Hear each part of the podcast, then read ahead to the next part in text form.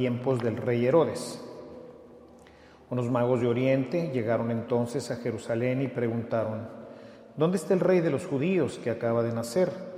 Porque vimos surgir su estrella y hemos venido a adorarlo. Al enterarse de esto, el rey Herodes se sobresaltó y toda Jerusalén con él.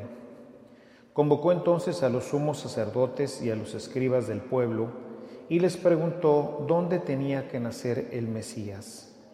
Ellos le contestaron, en Belén de Judá, porque así lo ha escrito el profeta. Y tú, Belén, tierra de Judá, no eres en manera alguna la menor entre las ciudades ilustres de Judá, pues de ti saldrá un jefe, que será el pastor de mi pueblo Israel. Entonces Herodes llamó en secreto a los magos para que le precisaran el tiempo en que se les había aparecido la estrella y los mandó a Belén diciéndoles, vayan a averiguar cuidadosamente qué hay de ese niño y cuando lo encuentren avísenme para que yo también vaya a adorarlo. Después de oír al rey, los magos se pusieron en camino y de pronto la estrella que habían visto surgir comenzó a guiarlos hasta que se detuvo encima de donde estaba el niño. Al ver de nuevo la estrella, se llenaron de inmensa alegría. Entraron en la casa y vieron al niño con María, su madre, y postrándose lo adoraron. Después, abriendo sus cofres, le ofrecieron regalos, oro, incienso y mirra. Advertidos durante el sueño de que no volvieran Herodes, regresaron a su tierra por otro camino.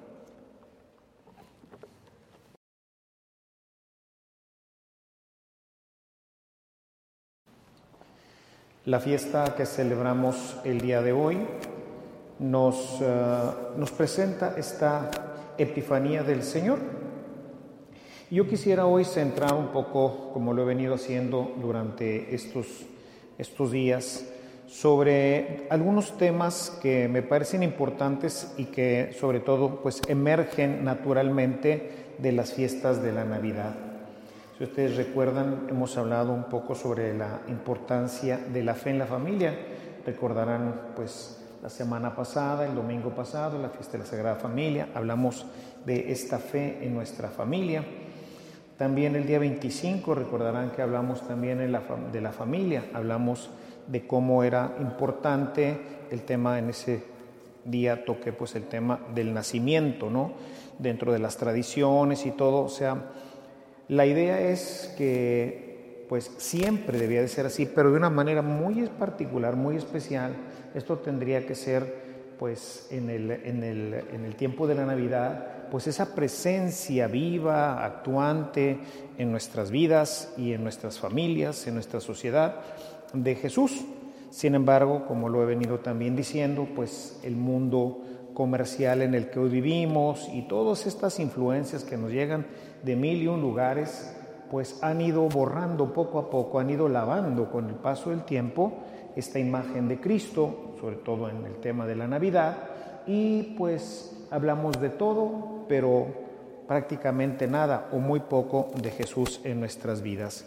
Y por eso he dedicado prácticamente estas cuatro homilías, tanto la, la del 25, luego la de cómo se llama, la de la Sagrada Familia. El día de ayer predicaba a propósito de la Virgen María, hablaba de pues el modelo de María como modelo de oración, modelo de meditación, modelo de lectura de la palabra.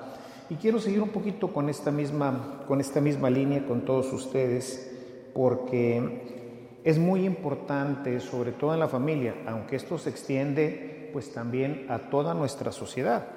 O sea, hoy esto que hablo de la familia lo digo porque pues es el núcleo y desde ahí es de donde estamos formando a las nuevas generaciones que, como les he comentado también en alguna ocasión, pues debe de ser la preocupación de todos, al menos es una gran preocupación mía el que pues las siguientes generaciones, los que hoy son niños, jovencitos, ¿verdad? ¿Qué es lo que van a vivir cuando sean grandes? ¿Qué es lo que van a creer cuando sean grandes?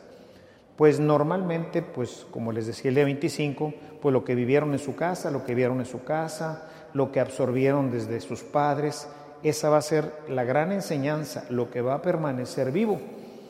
Todo lo demás, sobre todo pues hoy que tenemos el tema de las redes y tantas fuentes de información y sobre todo un mundo que incita a todos pues a la por un lado al tema de la comercialización, pero por otro lado a un, a un paganismo este, natural, ¿verdad? En donde pues Dios queda marginado, en todo caso no hasta el domingo, el domingo pues aquí este, cumplimos con Dios, pero el resto de la semana Dios desaparece de nuestra historia, ¿no?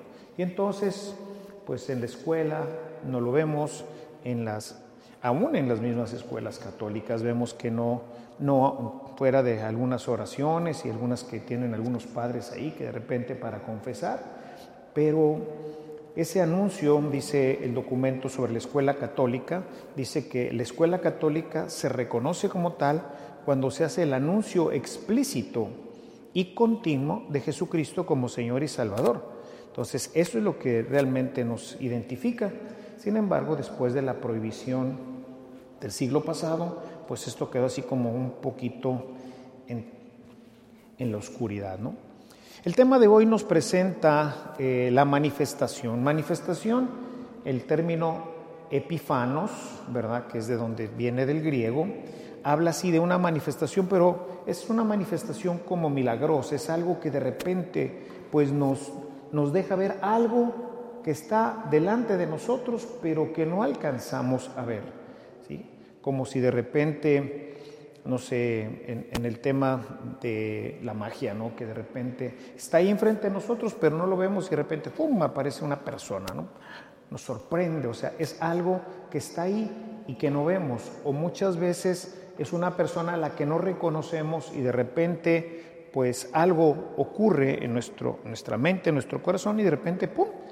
se hace visible, ¿verdad? Realmente lo, somos capaces de reconocerlo. Esta es la idea de la e, epifanía. En esta epifanía, el texto que nos presenta Mateo nos habla de los reyes magos que realmente el, término que utiliza la, Sagrada Escritura no es reyes, sino sabios, la gente estudiosa de aquel tiempo, que al tiempo, pues los estudiosos eran realmente como después se llamarán cerca del medievo, los universalistas, es decir, sabían de todo, se dedicaban solamente a estudiar, a conocer, conocían muchas lenguas, conocían muchas culturas, conocían particularmente de las estrellas, en fin, y estos son estos sabios que tenemos en la escritura. Ahí no nos muestra, la escritura no nos dice que sea tres, eso pues lo ha puesto la tradición, en la tradición nos aparecen tres, como hoy lo tenemos aquí, ¿verdad? Tres, eh, tres sabios o tres que les llamamos tres reyes magos, lo cual no sabemos quiénes eran, no sabemos tampoco su origen, solamente dice que venían de Oriente y por eso nos los han presentado más que nada, o sea, que completar la tradición, lo que está, pues, lo que, su, perdón, lo que subyace en el Evangelio de Mateo, que es la universalidad. Como nos decía ahorita el monitor, hay diferentes manifestaciones. Hay la manifestación a los pastores, que sería la manifestación a su pueblo, ¿verdad? Luego está la manifestación que tiene particularmente en Caná, que es la manifestación a sus discípulos, y esta sería la manifestación a todo el mundo. Hay una manifestación que, o sea, Dios quiere que todo el mundo conozca a Jesucristo, porque solamente en Jesús es como podemos nosotros encontrar realmente el camino de salvación.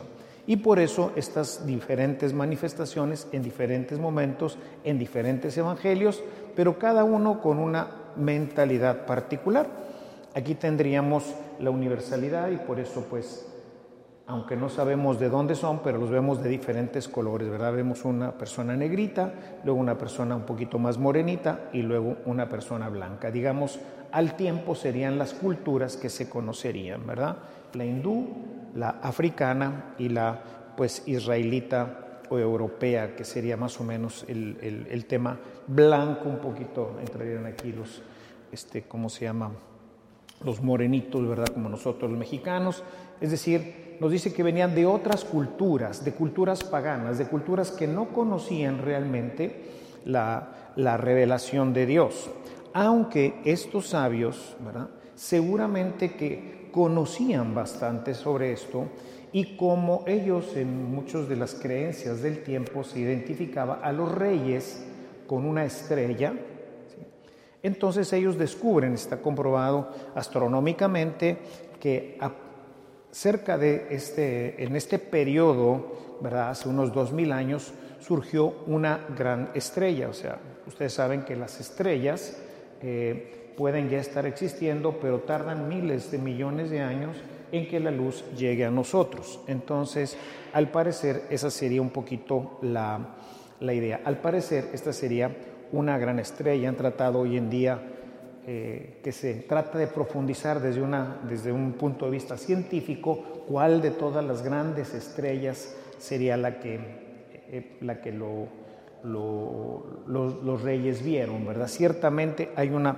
hay una parte histórica en todo esto que se refiere a esta manifestación astronómica en donde los reyes vieron el nacimiento, o estos sabios vieron el nacimiento de esta estrella y lo identificaron con un gran rey. Les digo, gente muy culta, lo identificaron con el rey de Israel. Ha nacido el rey de Israel. Por eso llegan buscando al nuevo rey de Israel. Y entonces, cuando llegan, pues Herodes, pues se inquieta, ¿no? O sea, estaban esperando, ya era algo muy, muy inminente, o sea, sentían de alguna forma, presentían ya la llegada del Mesías y obviamente pues para este, Herodes él no le interesaba mucho el Mesías, porque el Mesías finalmente reinaría y entonces él ya no va a reinar, entonces él no le interesa mucho este tema, ¿no? Pero sin embargo, así es como tenemos la llegada de estos reyes, que va muy en concordancia en el Evangelio de Mateo, con el final. O sea, uno de los temas importantes para en Mateo es precisamente la universalidad. Por eso su evangelio termina en el capítulo 28, los versículos 19 y 20, que son los últimos dos versículos, dice, vayan por todo el mundo y hagan discípulos y enséñenles a guardar todo lo que yo les he enseñado. Es decir, la idea es, ok, la manifestación al principio, estamos en el capítulo 2, son los primeros versículos del capítulo 2 de lo que se le conoce como el prólogo de Mateo, y al final, pues remata, ¿verdad? Ahora, vayan ustedes y conviértanse ahora ustedes en la manifestación. Hay una epifanía en donde Dios se muestra, hay una epifanía en donde Dios se hace presente en la vida de los pueblos paganos. Ahora ustedes tienen que continuar este, este trabajo y llevarles estas buenas noticias también a los pueblos paganos.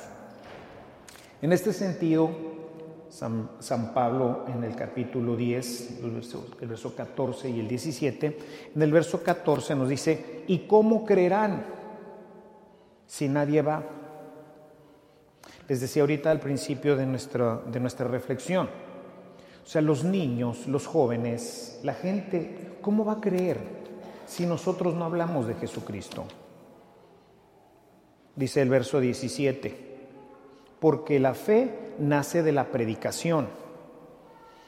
Entonces, por eso es la gran, la, gran preocupación mía, creo que en general también de la iglesia, de cómo sigue esto, porque vemos que no hay mucha predicación, o sea que muchas veces todo se queda aquí solamente en este ámbito de nuestra, de nuestra parroquia, de la iglesia, y entonces queda aquí encerrado. Fuera de esa pared, nadie habla de Jesús, nadie lo anuncia, nadie lo proclama. Y yo creo que tenemos nuestro primer lugar, sobre todo refiriéndonos a, los padres de familia, pues tenemos como primer momento de evangelización nuestras propias casas, nuestros propios hijos. Se los decía el día 25, ¿no? O sea, ¿qué es lo que vimos en nuestras casas? Vimos los nacimientos, en mi tiempo no había ni pinos, en mi casa hubo pino hasta muy adelante. Pero lo importante era el nacimiento, hablar de Jesús. Y todas, sobre todo en el novenario, les decía, nos, nos sentaba, nos hincaba mi mamá delante del nacimiento para rezar ahí. No rezábamos todo el rosario, pero rezábamos algunas oraciones durante los nueve días delante del nacimiento todos, mis hermanos y yo, de rodillas, y era, la, era algo que se va quedando, que va entrando a nuestras vidas, ¿no? que se va permeando poco a poco como parte de una experiencia de vida. Hoy hace falta más proclamación. Hoy necesitamos, como dice Pablo, ¿cómo van a creer los niños si lo único que tienen es cuando vienen al catecismo, ya a los siete años o ocho años, que ya, pues, híjole, están inundados de tablets, están inundados de programas de, de, todo lo que son las computadoras, los celulares, etcétera, que es con lo que ellos pues se divierten, se entretienen, aprenden. ¿Qué van a aprender en el catecismo? Como yo les he dicho, ¿qué creen que un niño pueda aprender sobre la fe si va a venir una vez a la semana, una hora y media, durante, pónganle, dos años? ¿Qué va a aprender? Un niño en una escuela se pasa seis años estudiando español. Bueno, en las escuelas públicas, pensemos. Pregúntenles de español. Nos pasamos estudiando no sé cuánto tiempo sobre el tema de la geografía. Pregúntenle a un niño que sabe de geografía y de tantas cosas que se supone que aprendimos.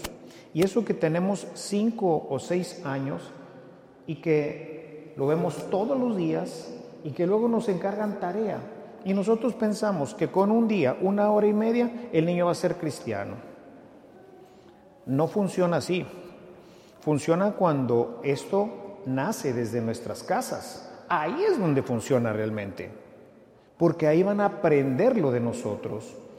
Y un tema importante, si se fijan aquí, es que lo vieron, dice, dice en este texto que acabamos de leer ahorita, dice, cuando vieron la estrella, se trata de ver, se trata de que la gente, especialmente nuestras familias, pero también la gente en general, vean. Dice Jesús en el capítulo 5, en el capítulo 5 de Mateo, en el verso 16, dice, para que cuando vean sus buenas obras, crean. Su santidad, San Pablo VI, en una de las encíclicas más bellas que conozco, a mí me encanta muchísimo, porque pues mi pasión es el tema de la evangelización. Dice San, Pablo VI, dice el Evangelio Nunciandi, que es necesario que prediquemos, pero más aún que vivamos lo que predicamos. O sea, que la gente vea, que sea manifiesto que nosotros, nuestra fe, sirve para la vida, no para aprendernos. O sea, no necesitamos biblistas, no necesitamos ya muchos teólogos, necesitamos cristianos que vivan el Evangelio, a través de los cuales la gente que nos rodea pueda conocer el Evangelio y pueda saber que es vivible y que esto transforma nuestras vidas, que esto le da un plus a la vida humana. Recordemos que Jesús dice, he venido para que tengas vida y para que la tengas en abundancia. De tal manera que el Evangelio impulsa nuestra vida a una vida diferente, al reino de los cielos, cuando vean, cuando vean nuestras buenas obras, cuando vean cómo el Evangelio verdaderamente tiene efecto en nuestras vidas y las cambia, las transforma. Ya les he platicado de mi mismo testimonio, cómo Dios cambió mi vida a lo largo del tiempo y la sigue cambiando. Todavía tendrá que cambiar muchas cosas, pero el Evangelio transforma la vida del ser humano y por eso hay que evangelizar, no nada más para que nos vayamos al cielo. O sea, mucha gente que no es ni cristiana, ¿verdad?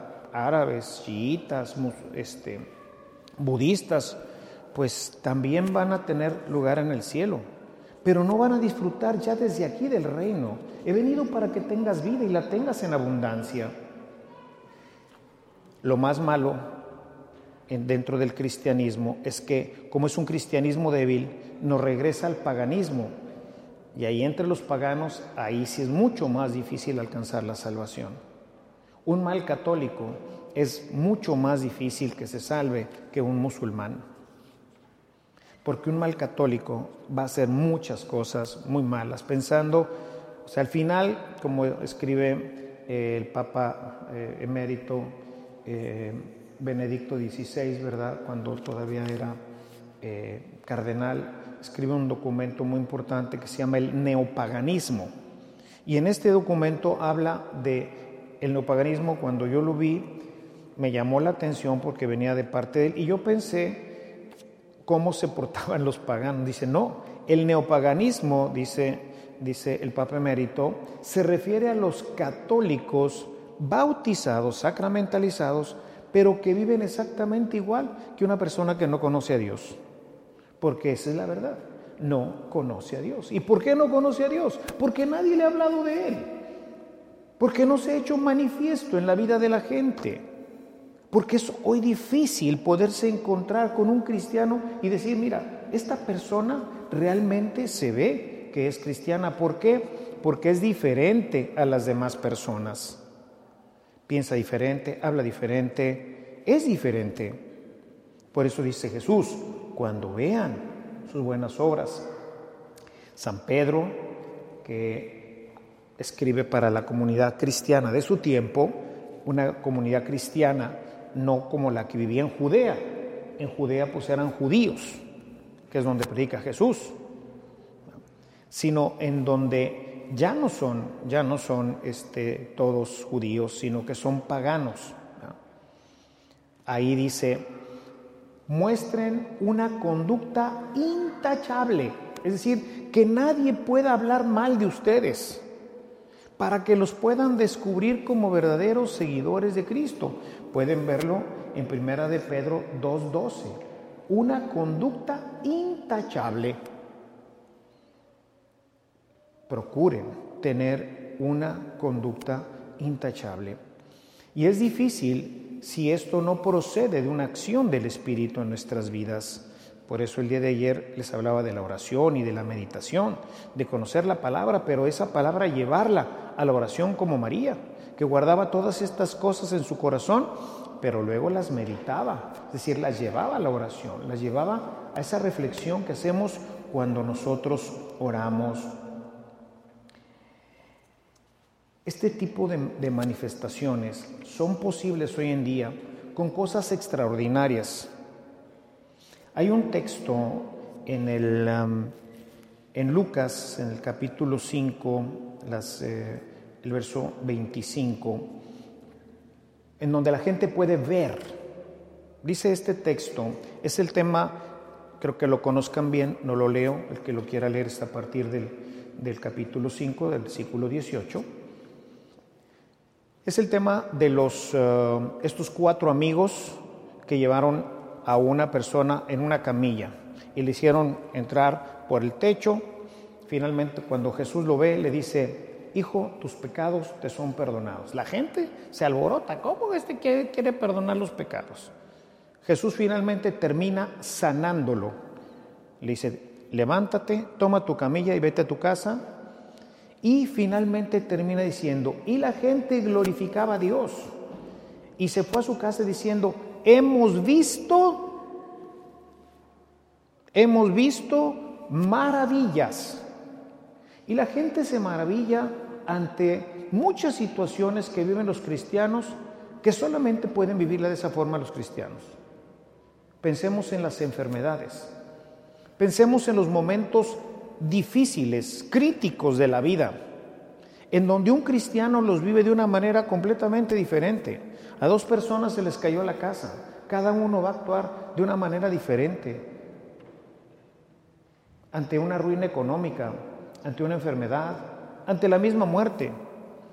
Y la gente dice, ¿cómo puede esta persona actuar así? ¿Cómo puede vivir esta situación con paz, con alegría, con amor? Podría contar aquí historias e historias e historias de, situaciones en donde verdaderamente se hace manifiesto esto que estoy diciendo. Y la gente después de eso dice, ¿cómo? ¿Cómo esta persona puede vivir? Ah, la respuesta es sencilla. Es cristiana. su vida está enraizada en el Señor, su vida está enraizada en Cristo. Y así es como debe de estar nuestra vida, enraizada en Cristo, pero esto tiene que nacer de nosotros, especialmente cuando somos chicos. El texto que leímos hoy nos dice que, no obstante que habían visto ese signo, necesitaron también de la escritura. Van a preguntarle Herodes y Herodes les pregunta a los sabios y los sabios responden desde la escritura. De ahí nuevamente el papel que juega este libro en nuestras vidas para poder conocer realmente. Y desde ahí, ahora sí nos podemos convertir en lo que yo le llamo los acarreadores. Es decir, gente que lleva, aquí pues Herodes no, no tiene muy buenas intenciones cuando los manda, ¿verdad? Pero si nosotros vemos, por ejemplo, el Evangelio de Juan, Juan 1.35, Juan señala a Jesús y dice, este es el Cordero de Dios. Y ahí van los discípulos. Un poquito más adelante, en el versículo 41, Andrés, que fue uno de los discípulos que siguió a Jesús, pues ahora también va a traer a otros. Y esta, y esta situación se repite muchas veces. Son los acarreadores. Porque hay gente que anda buscando a Cristo, pero no encuentra quien los lleve. ¿Y por qué? Porque no saben cómo llegar. No saben cómo llevarlos. Porque no han visto, porque no han creído, porque no conocen la Sagrada Escritura. Y esta es responsabilidad de todos, principalmente mía y de todos los sacerdotes, de los obispos, etcétera, que ustedes conozcan la Escritura. Por eso me entretengo más a veces en la homilía, para darles todas las citas, todas las referencias, para que ustedes vean que no son cosas que se me ocurren a mí o que sería bueno, sino son cosas que nos dice directamente la Sagrada Escritura. Cuando nosotros conocemos la Escritura, cuando nosotros conocemos a Jesucristo, entonces nos podemos convertir en acarreadores, podemos ser la manifestación del Señor, podemos ser como la estrella, podemos ser el instrumento de Dios para conducir a otras personas, para que Dios se les manifieste también. Pienso en aquel eunuco, donde Felipe, el eunuco, está viendo la escritura y no entiende nada. Va leyendo a Isaías, pero no entiende nada y se encuentra Felipe y le dice, no entiendo lo que dice aquí, ¿tú sabes? Sí. Y Felipe, que conoce bien la escritura, Felipe que ha tenido la experiencia con Cristo, le empieza a explicar, al punto de que el eunuco finalmente quiere bautizarse, lo lleva a Cristo. ¿Por qué? Porque ha visto Felipe porque Felipe tiene esa experiencia, porque Felipe conoce también la escritura, y está leyendo Isaías, todavía no se han escrito los evangelios, va leyendo Isaías, cosa que ya conoce Felipe. Nosotros tenemos que también, si queremos educar a estos niños, a estos jóvenes, si queremos cambiar nuestro mundo o que el mundo de los, del futuro sea un poco diferente a lo que hoy tenemos, hermanos, solamente a través de Jesús. Es la única forma. Dice Jesús en el capítulo 15, en el verso 14 de San Mateo dice, ¿cómo un ciego puede guiar a otro ciego? Pues los dos van a caer en un pozo. ¿Cómo los padres de familia que no conocen a Cristo se lo van a enseñar a sus hijos? ¿Cómo nosotros se lo vamos a enseñar a la gente con la que trabajamos? ¿Cómo se lo vamos a enseñar nosotros a la gente que convive con nosotros si nosotros mismos no lo conocemos, no hemos visto? Y entonces los otros no van a ver y poco a poco se hace más invisible a nosotros la presencia de Cristo. Se hace más invisible para las siguientes generaciones la presencia de Cristo.